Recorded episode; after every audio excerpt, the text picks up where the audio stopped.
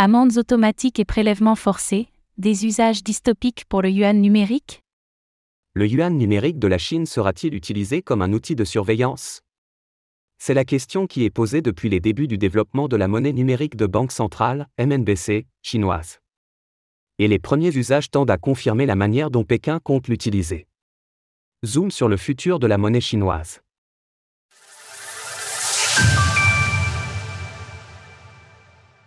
Les premiers usages du yuan numérique se précisent.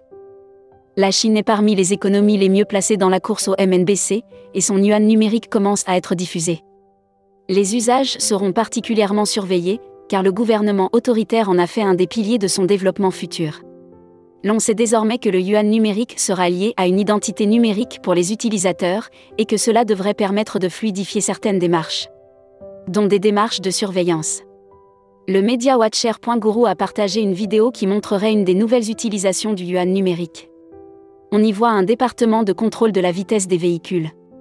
Les portefeuilles de yuan numérique y semblent directement liés à des conducteurs de voitures, et les amendes sont automatisées au moment où la contravention est établie.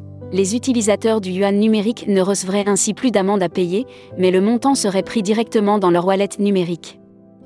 Acheter des cryptos sur eToro un facilitateur de paiement ou un outil de surveillance? La Chine a ces derniers mois eu de rares aveux de déception en ce qui concerne l'adoption de son yuan numérique. Les résidents du pays, qui sont déjà habitués à d'autres systèmes de paiement comme Alipay, manifestent parfois une méfiance face à la MNBC chinoise. Pékin a en effet depuis plusieurs années affirmé vouloir intégrer des technologies de paiement à son système de crédit social. La question des usages futurs du yuan numérique se pose donc. La crainte, c'est donc que le yuan numérique devienne un nouvel outil de surveillance, comme on le voit dans l'exemple des radars automatiques. Pékin a dans plusieurs communiqués tenté de rassurer sur l'anonymat supposé de la technologie. Le gouvernement affirme ainsi que la Banque centrale garantit une protection raisonnable des informations personnelles pour le public. Mais dans les faits, les choses sont plus complexes que cela. La loi pour la cybersécurité de Chine autorise en effet le gouvernement à obtenir des données de n'importe quelle entité sous couvert de sécurité nationale. Le gouvernement peut donc surveiller et contrôler les transactions des utilisateurs.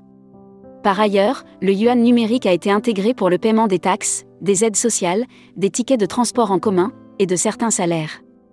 Un citoyen chinois faisant usage du yuan numérique pourrait donc en théorie être contrôlé dans de très nombreux domaines de sa vie personnelle.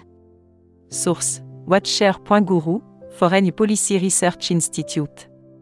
Retrouvez toutes les actualités crypto sur le site cryptost.fr.